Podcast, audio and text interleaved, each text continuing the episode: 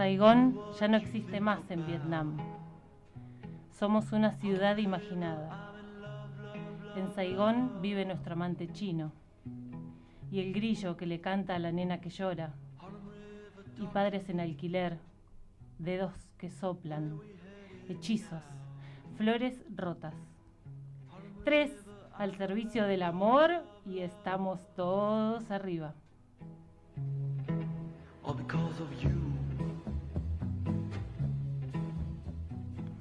Bienvenidas y bienvenidos. Acá estamos con Paulina, Natalia y quien les habla Lía.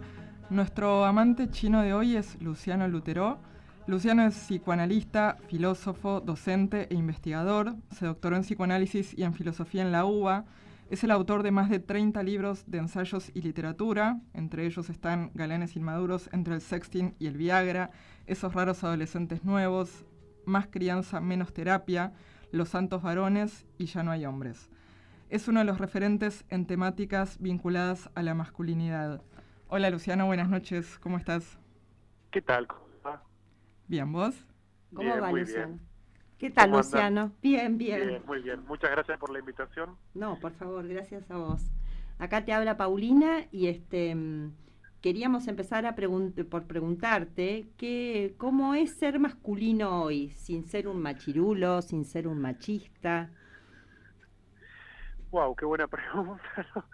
¿Cómo, ¿Cómo te respondo eso, no? Porque yo, yo me, creo más cerca de lo, de lo machirulo y lo machista, ¿no? Digamos, creo que el punto es no reconocer los puntos en los que uno está tomado por eso, ¿no? Me parece que que, todavía la idea de, masculinidades que no estén moldeadas por ciertas determinaciones machistas o por cierta, por decirlo así, estructura misógina fundamental es como algo muy muy hacia adelante, ¿no? Este, entonces por eso cuando me preguntas cómo es ser un masculino sin tal cosa, y en realidad es con eso hoy en día, ¿no? Porque esa esa posición es como, al menos para mí que tengo 40 años este, y que pensar que estos temas eh, surgen al menos en la voz pública en los últimos cinco años, ¿no? Digamos, si bien hay una fuerte tradición, este, es una tradición más bien académica, es una tradición este, más bien, por decirlo así, de, investigación o de espacios muy, muy pequeños, este, la difusión y la masificación de estos problemas es en los últimos años.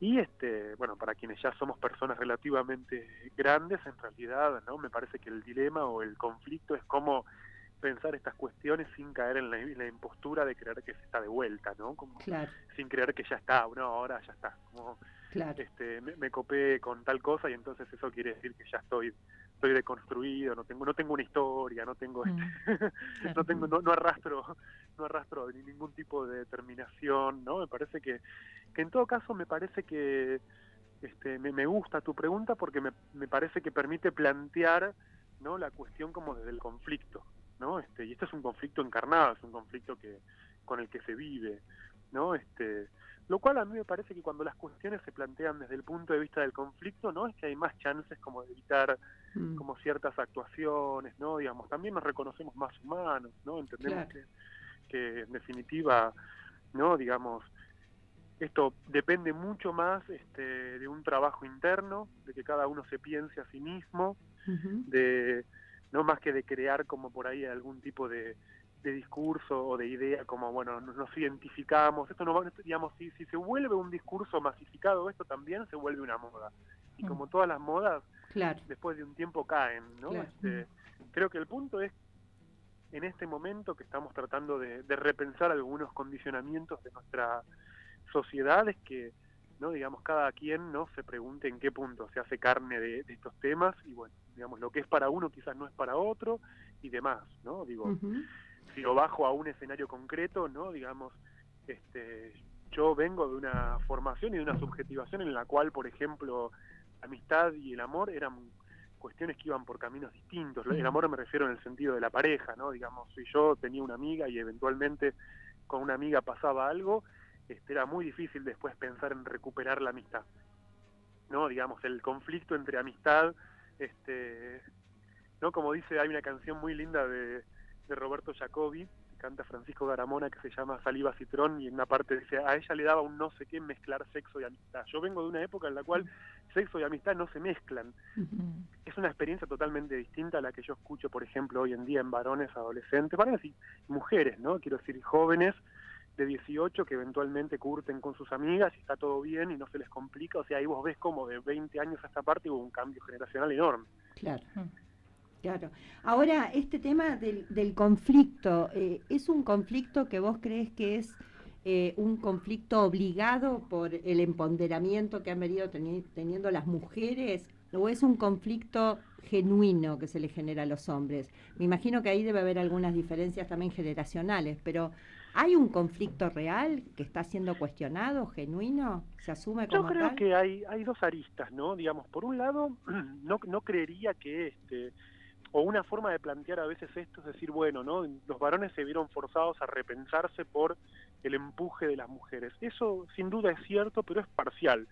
Yo creo que este, y de esto trata un, libro que voy a publicar próximamente, que se llama El fin de la masculinidad, que justamente toma otra arista del planteo y que tiene que ver con que, no digamos, además de la cuestión de la revisión de género, vivimos en un mundo en el que la masculinidad tradicional se volvió impracticable porque, por ejemplo, la figura del varón proveedor hoy en día no tiene demasiado mm. de curso, pero por flexibilización laboral, por muchos determinantes mm. más que no tienen que ver solamente con la revisión de género. ¿No? Digamos, en un mundo en el cual, ¿no? por decirlo así, la, la versión actual del, del capitalismo precariza sin distinción, ¿no? Este, es cierto, por un lado los varones siguen ganando más que las mujeres, pero es cierto que la mayoría hoy en día no gana como para poder sobrevivir o poder estar bien. ¿no? Entonces, en ese sentido, ¿no? La, la flexibilización laboral y otros determinantes más, como tiene que también el sobretrabajo, ¿no? Este, y también, en definitiva, cierta pérdida de identidad en relación a lo laboral. Vos pensás que una mm. cuestión fundamental para un hombre hace 40 años era, digamos, la identidad que le daba su laburo, ¿no? Mm. Y podía hacer que entrara en un trabajo y digamos, en un puesto menor en una empresa y hacía toda su carrera laboral dentro, dentro de esa empresa y, este, bueno, supongamos era ferroviario, era ferroviario para toda la vida, por ejemplo, ¿no? Digamos, esa estructura masculina de identidad hoy en día también está en crisis en relación a trabajos más nómades, se trabaja un tiempo acá, un tiempo allá, el reconocimiento que da el laburo es menor, ¿no? Este, la chance de realización personal en el trabajo es para algunos pocos, ¿no? Este, en ese punto, este, creo que sin duda, como lo planteabas, hay un empuje que viene, ¿no? Este, este del, del, lado de la revisión de género, pero creo que también hay como otros determinantes, fundamentalmente económicos, que también este, movieron fuertemente el mundo. Hola Luciano, te habla Natalia. ¿Cómo estás? ¿Cómo estás? Bien, vos. Eh, y en relación a, lo, a esto que, venimos charlando, eh, ¿por dónde le pasa hoy al hombre eh, la virilidad, digamos, como, mm, como horizonte, digamos, a partir de, esta deconstrucción que, que, que, puede ir haciendo, digamos, ¿no? Como, como camino. Está, está buena la pregunta que haces, porque efectivamente yo planteo, ¿no? digamos, que una cosa es este, la deconstrucción de la masculinidad mm. y otra cosa es la destitución de la masculinidad. Me parece que hay cierto ideal viril que de alguna forma sigue siendo este, algo valioso para pensar la masculinidad independientemente de que hablemos de masculinidades eventualmente deconstruidas. ¿Qué quiero decir con esto? ¿No? De que por ahí sí, en otra época, la virilidad pasaba principalmente por la demostración de potencia, mm. ¿no? Digamos, hoy los varones, digamos, pueden rechazar esa demostración de potencia. Pero sin embargo la potencia sigue siendo un problema. Mm. ¿No? Vos pensás que, digamos, este un motivo de consulta prioritario hoy en día en muchos varones es la impotencia. Mm. ¿No? O sea, la impotencia puede presentarse como un problema desde el punto de vista de la demostración de potencia, pero también por la impotencia, ¿no? Este, O sea, por un lado o por el otro, la virilidad es un problema y creo yo en este punto que este, el conflicto o el problema actual de la habilidad tiene que ver con que en última instancia la impotencia es una condición de la potencia, ¿no? Nadie es potente de forma absoluta, nadie es potente, ¿no? De hecho, en la medida en que un varón desea, inmediatamente se vuelve impotente muchísimas veces, mm. ¿no? De hecho, el consumo de Viagra hoy en día si nos referimos a la potencia sexual es como privilegiado en varones jóvenes antes que en varones grandes, o sea, no son precisamente aquellos varones que tienen problemas con el funcionamiento orgánico del órgano los que recurren a Viagra, sino son aquellos varones que tienen que encontrarse con alguien y eventualmente se ponen nerviosos, ¿no? Digamos, o sea, se ponen nerviosos mm. porque desean, ¿no? Porque se les juega algo ahí, mm, ¿no? Mm. Digamos, porque pasa algo. Y entonces, frente a eso, ¿no? Este, Pero antes no les pasaba, digamos, ¿qué, eso, no, eso, eso, eso pasaba. Supongo que la impotencia, sí, sí creo que hay algo que es una es una cuestión interesante, digamos, seguramente pasaba, pero yo creo que hay algo que es mucho más masivo hoy en día en relación a, a al menos las consultas por impotencia son cada vez mayores. Y yo creo que tiene que ver esto, sobre todo con que no hay un punto ahí donde, si bien, no, digamos, se buscan nuevas este, formas de masculinidad, sin embargo, el ideal de virilidad o de potencia sigue siendo bastante, por ahí no, no, no, se, no se trata de ser potente al estilo de la demostración, ¿no? Al estilo como este, yo recuerdo una vieja propaganda de Philip Morris, ¿no? De los mm. cigarrillos, en la cual, por ejemplo, ¿no? Este, un tipo iba con el auto, ¿no? Digamos, había una chica a la cual se le había roto su auto y bueno, clásico, el tipo se baja, le arregla el auto, mm. está, alcanza con eso, ¿no? Este, una pequeña demostración de potencia ya es garantía del encuentro con el mm. Ahora, ese es un, el ideal de virilidad sujeto a la demostración de potencia es una versión del ideal, del ideal de virilidad. Hoy en día otros ideales de virilidad están juegan más en relación a ser gracioso, este, ser atractivo, ¿no? Digamos, este, el aspecto físico también, ¿no? Digamos, hoy un varón, por decirlo así, no necesariamente tiene que tener el falo, si puedo decirlo con este término técnico, ¿no? Este, sino que tiene que serlo. Y ese también es otro ideal de virilidad, ¿no? Vos pensás que, ¿no? Este, además del Viagra, otra cosa que se consume masivamente en varones son todos los productos vinculados con la recuperación capilar, ¿no? Mm, o sea, para seguir teniendo pelo, ¿no? Mm. Digamos, o sea, potencia sexual, tener pelo, no tener panza, ¿no? Digamos, o sea, hay todas cuestiones que efectivamente hay un punto ahí donde diría ese pasaje del tener al ser para los varones es la forma actual que tiene el ideal de virilidad que muchas veces también los deja impotentizados, ¿no? Este, vos escuchás eventualmente a varones hoy en día hablar este, y con mucha inseguridad con respecto a, a, la hora de encontrarse con alguien, temor al abandono, o sea, temores que no eran mm. muy comunes este, en varones hace un tiempo. Claro, se lo vinculaba capaz más a lo femenino, ese tipo de conflictos. Eran conflictos que en otra época encarnaban más las mujeres porque son conflictos en relación al ser. No mm. quiere decir esto que sean conflictos propiamente femeninos. De hecho, hoy en día no necesariamente los encarnan las mujeres. O sea, todo aquel que se posicione con respecto al otro desde el punto de vista de lo que es para el otro, ¿no? Digamos, va a caer en este tipo de conflictos de inseguridad, ¿no? Digamos, sentir que no le alcanza, el otro me puede dejar, ¿no? Si soy, puedo no serlo en cualquier momento, ¿no? Este, uno lo escucha en esa consulta tan común, ¿no? Donde alguien quiere que el otro lo quiera por lo que es. Claro. ¿no? Que es una, una, una posición imposible, ¿no? Digamos, ¿quién te puede querer por lo que sos? No, la verdad que uno quisiera eso, sin duda, eventualmente, pero lo cierto es que, ¿no? Este, si en algún momento empieza la posibilidad de amor entre dos personas, no es por lo que esas dos personas sean, ¿no? Digamos, mm. puede ser por lo que proyectan, por lo que se dan, por lo que hacen. Este, eh, te hago una preguntita, Luciano. ¿Puede ser que haya, eh, que desde hace un tiempo esta parte esté... Mm, eh, como apareciendo un hombre que vos en algún texto lo mencionás como el antihéroe. Me imagino, viste al gordito de él mató a un policía motorizado. ¿Viste las letras que tiene? Santiago. Sí, a Santiago, Santiago, motorizado. Que lo amamos. Em, ¿Hay algo ahí o no de antihéroe? O sea, él en sus, en sus letras eh, no se planta como el macho superpotente, declara su amor, eh, pero al mismo tiempo hay algo que seduce, ¿no? De ese, de ese Bueno, que, es que tiene que ver con los cambios en los estilos de seducción, ¿no? Digamos, mm. este un Humphrey Bogart, ¿no? Era un mm. tipo claramente instalado en, la demostración de la potencia, bueno, Bogart, digo, podría decir en la década de los 90 de Charlie, ¿no? Digamos, era ese tipo de, mm. de galán, ¿no? Este, mientras que el antihéroe, ¿no? Es alguien que seduce desde otro lugar, a veces seduce justamente por su torpeza, ¿no? Este, por su, este, bueno, podría ser Woody Allen, ¿no? Que es como el tipo, Mm. eh, en una revista de hace un tiempo, ¿no? Digamos, en un ranking de los hombres más sexys del mundo sale Woody Allen. No. Este, no lo votamos nosotros. Muy Bueno, sospechoso. pero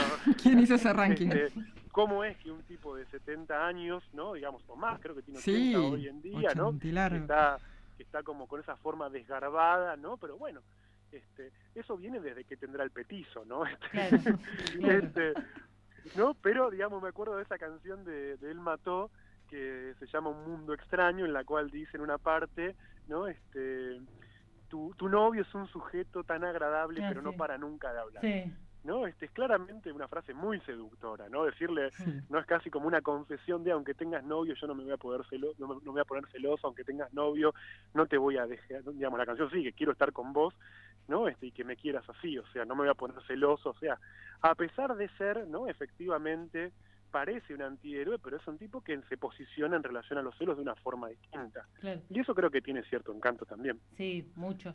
Pero ahí no hay virilidad eh, muy visible, ¿no? ¿A dónde le pasa? que no, me parece que, que sí la hay, ¿no? Me parece que porque la, la yo creo que hay dos conflictos que son centrales, ¿no? Digamos para entender la constitución, la subjetivación, la virilización masculina, Mm, ¿no? Digamos, uno de ellos es en relación al conflicto propiamente amoroso y mm, que tiene que ver con, ¿no? Digamos, a la hora de desear no padecer, por ejemplo, un conflicto de celos, no desear de forma posesiva. Claro. ¿no? Digamos, este, y acá está bueno lo que vos traes porque efectivamente permite hacer una distinción, ¿no? Digamos, el machismo muchas veces es muy poco viril, ¿no? El, el varón Sí. machista es hiperceloso. Claro, sí. ¿no? Digamos, y en realidad es- eso, y eso implica, como sabemos, un conflicto enorme con su, con su virilidad. ¿no? Digamos, atravesar el deseo posesivo, no, no posicionarse en relación al deseo desde un punto de vista posesivo, quiero que seas mía, solo Mm, mía, mm. ¿no? Demuestra un acto de mucha seguridad, ¿no? Sí. Este, Sí, estamos hablando de un hombre maduro. Perdón que te interrumpa. Efectivamente, bueno, es que la virilidad tiene que ver con el- la, la palabra virilidad, viene de eso, viene de ese acto que hace de un joven un hombre, Claro. ¿no? Digamos, tiene que ver que efectivamente con, un, con una lógica de maduración, Mm, ¿no? Este, por eso en el libro Galanes Inmaduros, ¿no? Retomo mucho esta idea de que, ¿no? Separar machismo o lo machista y lo viril, ¿no? Me parece que Mm. hoy en día a veces se confunde el ataque a lo viril o se confunde, ¿no? Digamos, ambos términos y queriendo atacar lo machista se atacan las formas de virilidad, lo Claro. cual, ¿no? Este, para mí, al menos esa es la hipótesis con la que vengo trabajando hace un tiempo, es que en este mundo extraño, ¿no? Aunque sea, ¿no? digamos, post-patriarcal, no porque haya dejado de existir el patriarcado, sino porque no existe el patriarcado de hace 100 años, Mm, ¿no? Sin embargo, es mucho más machista y mucho más misógino, ¿no? Digamos, porque aunque no funcionen, ¿no? Esas lógicas, ¿no? Digamos, algo por decirlo así, algo de las instituciones propias de la masculinidad, la virilidad entre ellas por haberse disuelto, mm, generan mucho más, por ejemplo, bueno, Freud decía a principios del siglo XIX que los celos eran un síntoma típicamente femenino. mm, O sea, las mujeres, las celosas eran las mujeres, mm. ¿no? Digamos, yo te diría, en el siglo XXI los varones celosos inundan los consultorios. Claro. No, los celos de varones, y pensarlo en relación a cuántos femicidios se Claro, desencadenan sí, por, sí, por, celotipias de varones. Mm. O sea, hay algo ahí, el conflicto de celos en el varón, ¿no? Que, ¿no? Si lo pensamos un poco, digamos, para Freud era impensable porque en ese contexto el varón celoso era indigno, Claro. ¿no? Digamos, este, implicaba de alguna forma, ¿no? En la adquisición de una posición viril para un varón resolver de alguna manera, ¿no? Este, no, no podés ser tan inseguro, che. Claro. No puedes creer que, que cualquiera te puede sacar algo, Claro. ¿no? Digamos, este, en fin. Y Luciano, hablando de, de esto de- del feminismo y los hombres, eh, ¿a vos te parece que los hombres, veníamos debatiendo antes del programa, si están desconcertados con el feminismo o están cómodos? Están eh, divididas las opiniones. ¿Vos qué, qué opinás? Yo creo que hay distintas posiciones, ¿no? Me parece que y también hubo distintas posiciones a lo largo del tiempo. Este, en un momento, digamos, sin duda hay un sector que, que rechaza, ¿no? Digamos, el, el feminismo porque lo ve como algo propio de, de las mujeres, ¿no? Este, y sin duda lo es, ¿no? Pero algo impulsado por las mujeres no necesariamente, ¿no? Digamos, al, tiene como alcance sus efectos a nivel de la vida de las mujeres, sino que creo que también, ¿no? Tiene efectos que pueden ser muy aliviantes en los varones, ¿no? Digamos, los también la así como hablábamos recién de la importancia de la virilidad, también es cierto que la masculinidad está llena de mandatos súper opresivos, ¿no es cierto?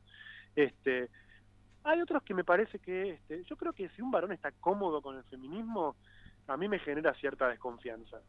¿No? Este, me parece que no, digamos, incomoda, ¿no? Digamos, pues esa incomodidad se puede traducir en rechazo o esa incomodidad se puede traducir en este motor de pensamiento, ¿no? Digamos, poder reflexionar sobre algunas cuestiones, ¿no? Digamos, este hay un punto donde también esto no puede dejar de pasar por cierto lente generacional, Claro, sí, este, totalmente. Digo, esto tiene alcance en un contexto en el cual también, ¿no? Principalmente los varones tocados por el feminismo son varones que han visto en sus padres ciertos modelos, ¿no? Este, también padres muy desafectivizados, ¿no? Este, padres que, ¿no? Digamos, han quedado eventualmente solos, ¿no? Digamos, padres que, por ejemplo, si dejaron de laburar quedaron perdidos porque la vida giraba en torno al laburo, ¿no? Este, ¿no? Digamos, también es una no es solamente ahora después es cierto que después hay todo un conjunto de varones que hacen del feminismo la nueva estrategia de Levante no pero bueno eso también sí o pensamos que estos hombres que están que no saben si abrirte la puerta o no si pagar o no pagar amagar o no como de capaz generación tuya que también es como la mía. bueno lo que, está bueno lo que decís porque me parece que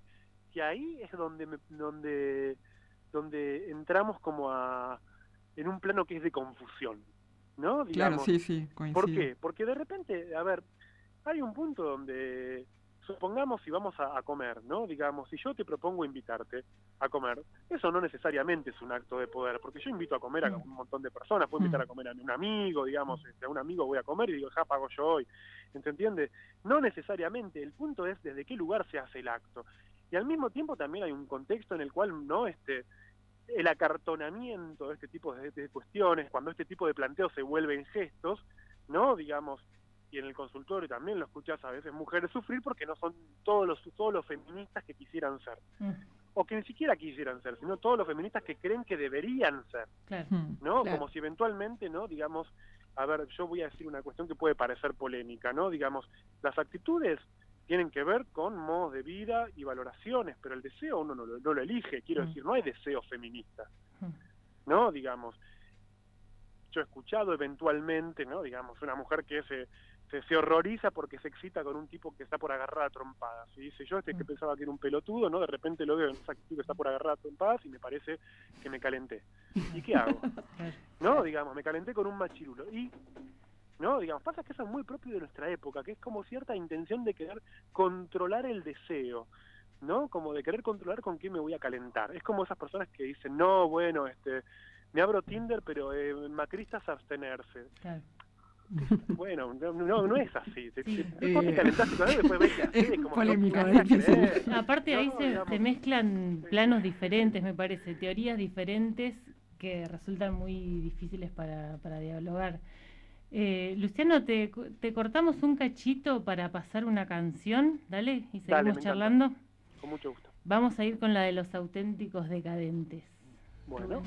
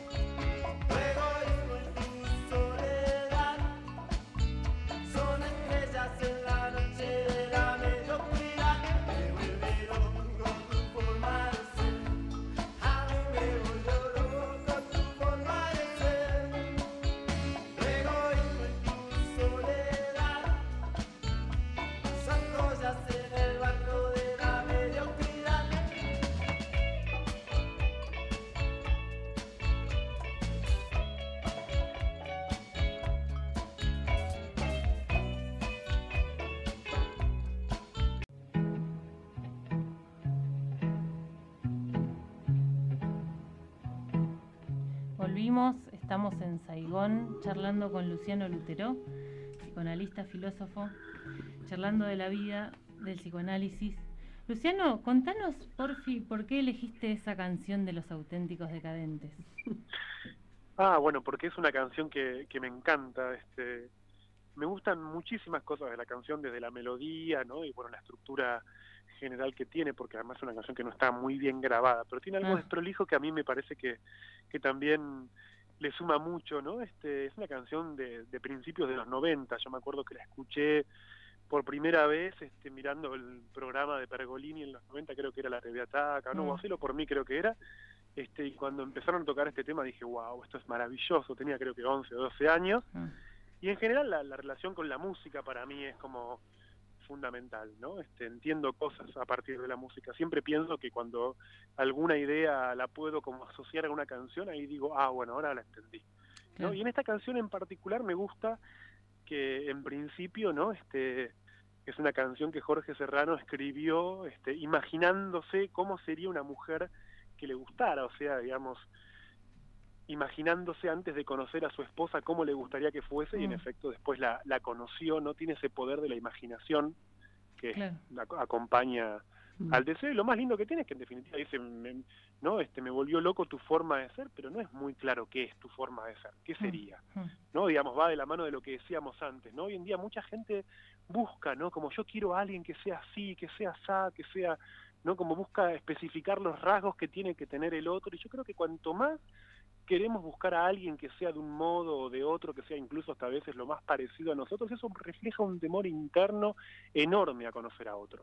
Claro. Mm. ¿no? Digamos, esta es una época de desesperación por estar con alguien, pero de completa indiferencia a conocer a otro. Mm. De hecho, lo, lo hermoso de la canción es que ella, ¿no? Digamos, tira cosas, ese egoísmo, tu egoísmo Mm. y tu soledad, ¿no? Mm, Es bastante mm. narcisista, podríamos decirlo así, ¿no? Pero no deja de prendarse, no deja de, de fascinarse y eventualmente de, de desearla, ¿no? Digamos, cuando en realidad hoy en día me parece que a veces pasa como todo lo contrario, ¿no? Yo quiero a alguien, quiero conocer a alguien que sea este parecido a mí, quiero que quiero a alguien que, que sume, como ven, uno ubica, ubican esa expresión como a veces se dice, ¿no? Que me sume, ¿no? Sí, sí. Este, es una cosa Sí, bueno, sí. en fin, ¿no? Digamos, es como, es como a veces digo, es el modo en que todo un vocabulario mercantil pasó a la, a la lógica amorosa, ¿no? Y entonces Claro. se habla como de gestión de tiempo en la pareja, ¿no? Este, de, que, de que sea productivo, ¿no? De, de- de tener, uno escucha eventualmente a personas decir eso, ¿no? Digamos, tener tiempo de calidad, ¿no? Que son todas Claro. cuestiones que, en definitiva,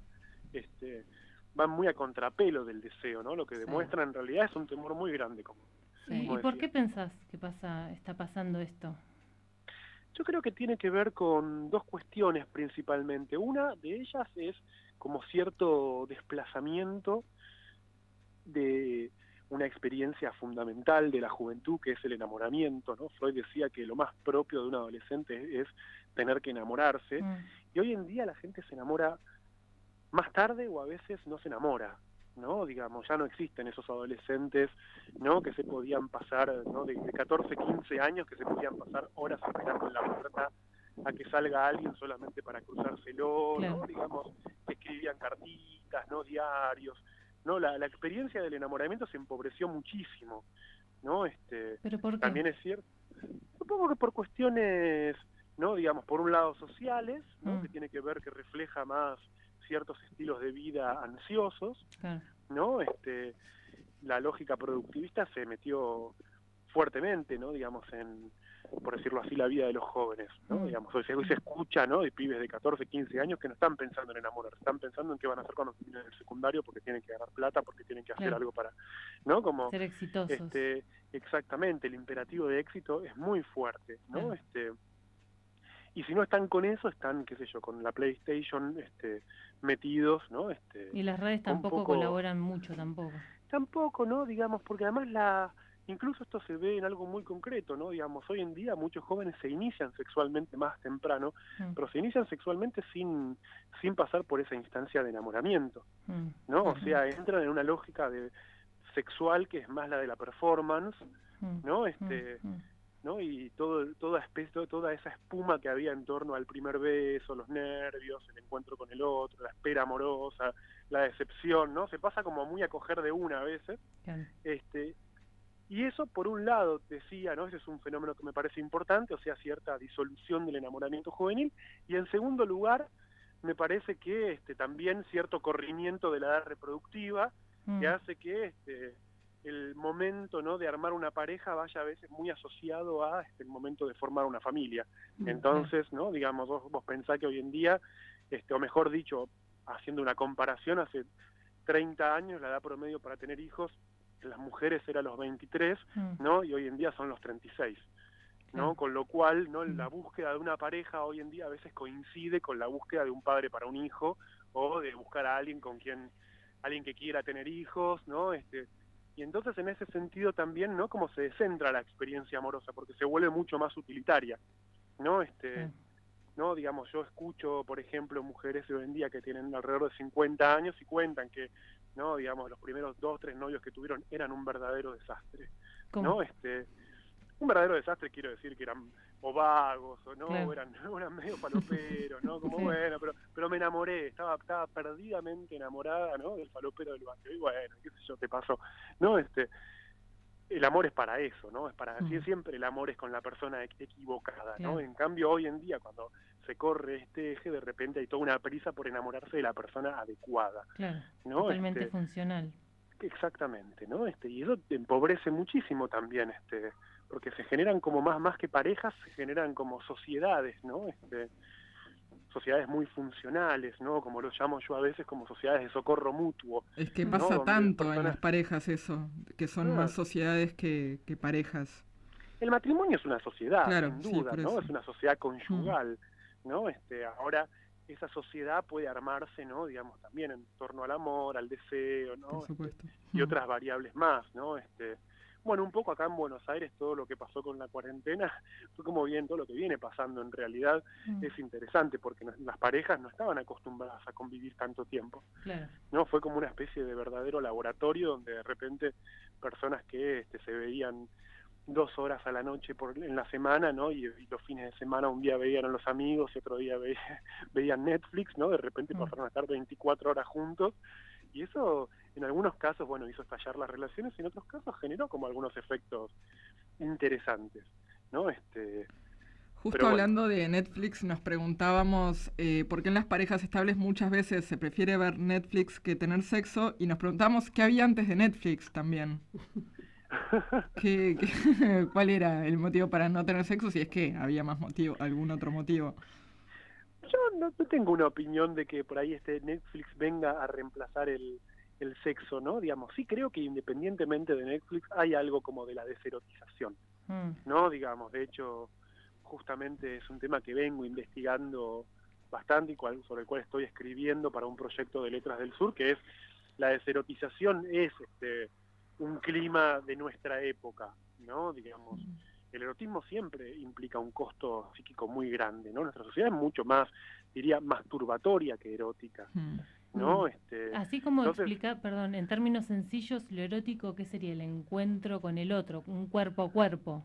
Está bueno lo que decís porque agregaría algo más, ¿no? No necesariamente, un, un encuentro con otro cuerpo puede ser totalmente masturbatorio, ¿no? Puede Mm. ser una, una masturbación de a dos, Sí. ¿no? Por decirlo así. Y no porque se masturben el uno al otro, ¿no? Digo, puede ser un acto en el que haya, no supongamos una penetración, pero sí, no te- tenga solamente el fin funcional de la eyaculación o eventualmente de- del orgasmo, ¿no? Este, pero el erotismo toca otra cosa, ¿no? Digamos que es una relación es erótica cuando fundamentalmente pone en cuestión, ¿no? Mi propia identidad, ¿no? Mm. Digamos, el, el erotismo es, ¿no? Este, algo que la, la sociedad, ¿no? Por decirlo así, siempre busca encauzar o encarrilar, porque una persona muy erotizada es una persona que es como una usina de transformación. Mm, No solo se transforma a sí misma, sino que, sino que empieza a transformar a las demás. ¿no? Claro. Entonces, este, la cuestión es por qué, ¿no? Digamos, de alguna manera, hoy en día pareciera que para estar en pareja hay que estar un poco deserotizado. Mm. ¿Y Porque por si qué? no, Mm. ¿sí? ¿Y por qué crees que esto se está dando así en términos Yo generales? creo que hay un punto que, al menos hay muchas aristas para esto, ¿no? Este, pero creo que hay un punto importante que tiene que ver con la posición de cada uno de las personas de una pareja respecto de sus familias de origen, ¿no? Mm. Digamos, a- me refiero a lo siguiente, ¿no? Digamos, este, para formar una pareja en sentido estricto hay que dejar de ser hijo, Claro. ¿no? Digamos, hay que, en definitiva, la familia, ¿no? Digamos, este, no necesita que dos personas tengan hijos. Dos personas pueden ser una familia, ¿no? Digamos, sin tener hijos, pero en la medida en que hayan revisado conjuntamente, ¿no? Las identificaciones filiales de su familia de origen, Mm. ¿no? Digamos, ese proceso que en otro momento se daba muy rápidamente, ¿no? Sin ir más lejos, hace poco, ¿no? Me acuerdo de una mujer de, de casi 70 años que me dijo, yo a los 18 me quería ir a la mierda de mi casa, me casé con el primero que pasó y ya está, Claro. ¿no? Digamos, Sí. hoy en día la gente se va a su casa a los 30, Mm. ¿no? Este, y se va de la casa a los 30, ¿no? Este, y sin embargo sigue pegadita, ¿no? Se va a vivir a otro lado, pero como es que en realidad es un cuarto de, afuera, un, Mm, un- un mm. cuarto en otra casa, Mm. pero siguen tan referenciados, de hecho mucha gente de 40 años te sigue diciendo, fui a mi casa y está hablando de la casa de los padres, Claro. ¿no? Este, o sea, hay un punto ahí y donde sin duda, digamos, el, este, el encuentro con otro erótico rápidamente te fuerza a poner en cuestión, ¿no? Tu lugar de hijo. Mm. No, ahí, ¿no? Digamos, este, porque si uno se instala muy fuertemente como hijo en una relación, ¿no? Digamos, es lo que pasa en esas parejas que se la pasan peleando todo el día. ¿No? Digamos, ¿por qué? Porque es, che, loco, no tengo, no tengo ganas de decirte que lave los platos, che, loco, no tengo ganas de decirte que si no sé, si haces esto no ha-". ¿no? Porque se, se hacen retar como, como hijos, Mm. Mm. que ni siquiera son parejas que pelean, son parejas en las que se hacen retar como hijos. Claro. ¿no? Ahora- que es muy distinto, ¿no? Porque yo banco mucho las parejas que se pelean, si las, pa- las peleas por las peleas son muy positivas y son constructivas, Claro. ¿no? Digamos, hay parejas que después de una pelea, y me refiero a una pelea siempre enmarcada en el contexto de una discusión respetuosa, quiero Sí, sí. decir, no me estoy refiriendo a la pelea a la que se tipo en cosas, ¿no? Me Mm. refiero a una pelea en el sentido del conflicto, de la desaveniencia, ¿no? Mm. El, che, mirá, digamos, tenemos un problema, porque eso fuerza, ¿no? A que caigan identificaciones de cada uno, fuerza a que cada uno tenga que moverse del lugar en el que está para abrirse al otro. Ahora, lo que es más común hoy en día es esa posición más infantiloide en la relación, donde, digamos, cada uno tiene que estar, ¿no? Como renegando con las cosas del otro, ¿no? Como si fuera la mamá o si fuera el papá del otro, ¿no? Este, diciéndole, che, pero y esto, bueno, bueno. O nos repartimos las tareas y, bueno, yo pago las cuentas, yo hago esto. Otro punto central, ¿no? Digamos, muy pocas parejas hoy en día tienen una economía común. Claro, Y que, vos- sin, y que, mm. sí, que sin duda es un tema súper importante, Mm. Claro. ¿no? Digamos, el- el- el- lo económico también es erótico. Claro. ¿no? Digamos, se juega un erotismo, ¿no? Digamos, muchísimas parejas que es mi plata y tu plata, ¿no? Digamos, Mm. y mi plata y tu plata y cada uno pone, ¿no? Digamos, construir ese, esa comunidad, eso que es común, que tiene que ver con que, ¿no? Si yo gano tanto y vos ganas tanto, no importa, ¿no? Digamos, porque lo que ganamos es de los dos, ¿no? Este, ese es un paso re importante que muy pocas veces se da, sobre todo porque se alimenta, porque las, las posiciones infantiles alimentan la pareja con desconfianza, ¿no? Claro. Este, Bien, Luciano, vamos a sentido, sí. cortar. perdón, que te corté. sí, hablo un montón, perdón. No, está bien, nos encanta. Eh, vamos a ir con el segundo tema que nos pasaste y volvemos en dos minutos. Viento Dale. helado de Rosario Blefari. Genial, me encanta.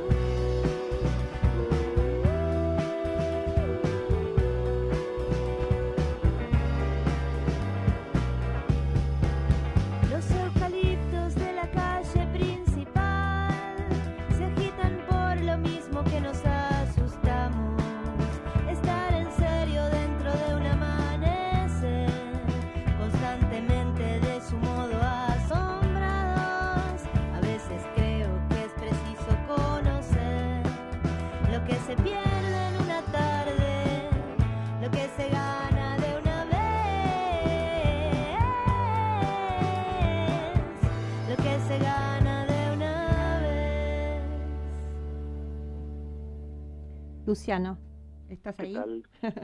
hermoso, estoy. hermoso tema de Rosario Muy Blefari. muy bonito. Precioso, sí.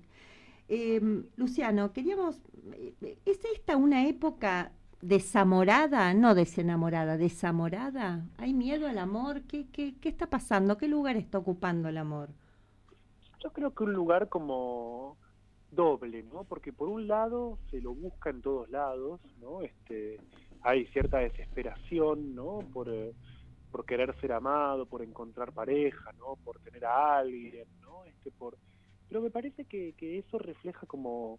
Sí, esa es una época desesperada respecto del amor, sino desencantada muchas veces también, ¿no? Porque también por otra parte, ¿no? La nuestra es una época muy este, hipersexual, ¿no? O sea, que, que lleva rápidamente, ¿no? Digamos, lo sexual hacia el acto de coger, por decirlo así, se pierden otras dimensiones, como la, la ternura, ¿no? Digamos, el encuentro, el compartir algo, ¿no? Este, en ese sentido, yo no sé si se ama mucho o poco, ¿no? No podría como decir eso, ¿no? Pero sí creo que, ¿no? Digamos, el amor se vuelve una necesidad y deja de ser un conflicto, ¿no? Mm. Digamos, Mm. se vuelve algo que necesito o algo que es necesario y no el conflicto que me representa el amor en relación a, por ejemplo, ¿no? Digamos, terminé una relación, ¿no? Este, y me encuentro pensando, este, bueno, ¿qué me pasó en esta relación? ¿Qué onda? ¿No? Digamos que quién soy yo después de esto, ¿no? Bueno, en definitiva, todas las preguntas del duelo, ¿no? Digamos, quizás en, hay, es un poco desamorada esta época porque es una época que tiende a saltear la, la importancia del duelo amoroso, Mm. ¿no? Digamos, rápidamente es, si me separo, es, bueno, a ver, que venga alguien a, a que me muestre que puedo volver a ser amado. Mm. De hecho, esa es una conflictiva o una situación, diría más bien, bastante común, ¿viste? Como este, personas que se separan y al toque arman algo, ¿no? Y que después de un tiempo no funciona, la pasan mal ellos, la pasan mal la, la persona con la que están, porque le hicieron creer que iba a estar todo bien y no está todo bien, ¿no? Como Mm. creo que, que, que si nos, si nos bancáramos un poco más los tiempos de duelo, quizás no tendríamos tantas historias de amor, pero por ahí tendríamos, ¿no? Digamos, un par mucho más interesantes. ¿no? Este, quizás hay algo frenético este, de la búsqueda de amor. Pocas personas se bancan no estar con alguien, ¿no? Este, ¿Pero qué es la soledad? no el sé, yo creo que, creo que estar solo a veces no es este, la, la soledad. Por ahí que, que se confunden la soledad y el estar solo, ¿no? Este, también es cierto que hoy en día, como hay todo un, un mercado sexual donde, digamos, tu valor narcisista, o sea, quién sos vos, depende de que seas deseable. Claro. ¿no? Deseable que puede ser desde, qué sé yo, de que te pongan likes en una red social a Sí, que. ¿no? Este, Mm. a que te puedas mostrar como atractivo, ¿no? Y si vas a un lugar que te miren, ¿no? Este, que en realidad como es bastante, este, ¿no? Este, empobrecedor, para Mm. usar el término que usaba antes, ¿no? Porque no, no es muy constructivo, ¿viste? Es como, no hay mucho margen para armar buenas historias de amor yo que esté en el consultorio cada tanto cuando escucho a alguien pienso y digo, che, esta qué buena historia de amor la de esta persona, Mm. ¿no? Como me pasó este, ¿no? Este, hace poco, lo puedo contar porque no, no, no tiene problema ella, ¿no? Pero me acuerdo con una paciente que estábamos charlando de algo, ¿no? Y entonces yo le, le recomiendo una canción de un músico, este, ella la escucha, qué sé yo, a, la- a las dos semanas viene y me dice, iba caminando por la calle, lo vi al músico, nos Mm. pusimos a charlar, tenemos una cita este viernes. Ah, ¿No? ¿No? Como, eso maravilloso cuando pasa algo así, ¿no? Como Claro. porque no es como no es como dice Fito, no buscaba nada y te vi, ¿viste? Es como algo que dejemos que las cosas pasen un poco más. Claro, no, ¿No? tanto Como- control, ¿no? Hay como Claro, mucha no necesidad de tanto bueno, controlar. a ver cómo hago, ¿viste? Tengo, no sé, tengo que ir al dentista, me siento, además es es una paja, ¿viste? Voy al Mm. dentista, me siento y abro Tinder, ¿no? Digamos, Claro. el dentista ahí, ahí te vas a poner a mirar gente en el subte. Es como hasta eso, ahora ya por suerte no hay mucho dentista ni mucho subte, pero Sí. yo me acuerdo cuando me tomaba el subte veía eso y pensaba como eventualmente, ¿qué hace esta persona mirando, ¿no? Como con quién salir en el subte, qué lugar poco íntimo además, es como a eso me refiero con que es como un poco obsceno, ¿no? Como toda la toda la escena que en otro momento de interior, de pensar en alguien, bueno, era como Jorge Serrano pensando cómo sería la mujer, ¿no? Este que le gustaría conocer. ¿no? Y así escribe esa canción hermosa, ¿no? Como toda esa escena que era de intimidad, ¿no? Que tiene que no sé si era de, de soledad, quizás sí solitaria, ¿no? Mm. Digamos, pero Mm. ser solitario no es estar solo, Mm. ¿no? Este pienso no justamente en otra mujer con la que hablaba en estos días y le decía eso, ¿no? Algo de en relación a, que después también de cierta edad hay algo de descubrir el trasfondo solitario de la vida, lo cual no quiere decir caer en el pesimismo de siempre estábamos solos, no, no es mentira eso, Mm. ¿no? Pero sí hay algo de la vida que es en cierta forma solitaria. Y después hay encuentros, ¿no? Digamos, te encontraste con alguien, tuviste la suerte, ¿no? Pero lo importante más bien es que tengas un buen encuentro con alguien, Mm. ¿No? Digamos, no Mm. sé, yo en mi vida tuve pocas historias amorosas, pero digamos, este, me- me- me- la- las recuerdo bien porque estaban buenas, porque estuvieron buenas, ¿no? Este, no, después, o sea, hay otras hay otras cosas también que se pueden hacer. Yo creo que justamente volviendo a lo que hablábamos antes de del erotismo, ¿no? Este, me parece que vamos a erotizar como el contacto con otros a veces, ¿no? Fallidamente, torpemente, donde no le podemos poner erotismo a otras actividades, no le podemos poner erotismo al laburo, no le podemos poner erotismo, no sé, a cocinar, no le podemos poner erotismo a una a un encuentro con sobrinos, siempre parece que eso es menos. Y da, Y para da- mí da todo paja, sí. ¿no? Hacerlo. Sí, exacto, sí, sí. No te voy a decir que, no sé, se- digamos, se transforme en una actividad erótica limpiar tu casa, ¿viste? Sí. Pero este, en última instancia es tu casa, Claro. ¿no? Digamos, ¿sabes? eso yo lo, escu- lo escucho a veces, ¿no? Como hay muchas personas que para poder tener una casa necesitan que haya otro, Mm. ¿no? Porque si no, digamos, es eh, como se les ranchea rápidamente el, el espacio, ¿no? Como que no, no lo pueden sostener, no, bueno, pero... Y si no viene nadie, ¿para qué voy a limpiar? ¿No? Como. ¿no? Como hay algo ahí de, ¿no? Me parece que, que Sí. es como hacer del otro una excusa para poder, hay una canción de, de los encargados que dice, necesito Mm. que me ames para poder verme, se llama Orbitando Claro, la canción. claro. Y esa es una posición que para mí es re propia de nuestra época, ¿no? Como Mm. necesito que me ames para que yo me pueda ver a mí mismo como Mm. amable, necesito la mirada de otro que me muestre que yo puedo ser lindo, ¿no? Ahora Claro. eso genera como una dependencia enorme con respecto a los demás y por otro lado, también es cierto que necesito que me ames para poder verme, ni siquiera es para poder amarte. O sea, Claro, no es que claro. Ama mucho el que está en esa posición. Lo que necesita es otro que lo mire Para poder sostenerse so- narcisísticamente, no es para poder amar. Claro, claro. Ahí mencionaste, Luciano, lo de las canciones y la verdad es que se nos pasó volando muy rápido y, y nos hubiera gustado seguir charlando. Pero mm, queríamos eh, mm, comentar con vos el, el ciclo de charlas que, que van a arrancar ahora en septiembre con Letras del Sur, mucho más que una tonta canción. Exacto, ¿no? Digamos, desde después, o sea, bueno, a partir del 25 Ajá. de septiembre, si no me equivoco, los Sí. viernes a la noche, a las Sí. ocho y media de la noche, Sí, voy a hacer algo que hace muchas ganas tengo de hacer, que es como un ciclo de introducción al psicoanálisis a Ajá. partir de canciones, ¿no? Bien. O sea, en última instancia, aprender algunas ideas básicas de psicoanálisis, tal como, bueno, como un poco lo hicimos en este ratito, ¿no?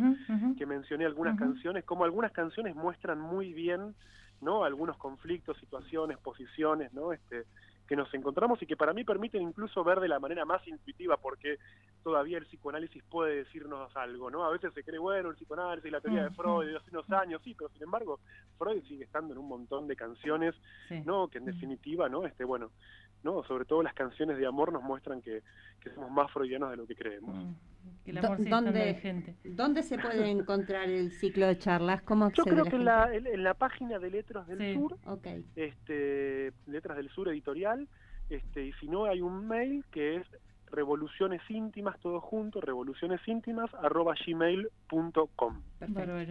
Bueno, Luciano, te seguimos leyendo, escuchando y charlando con vos.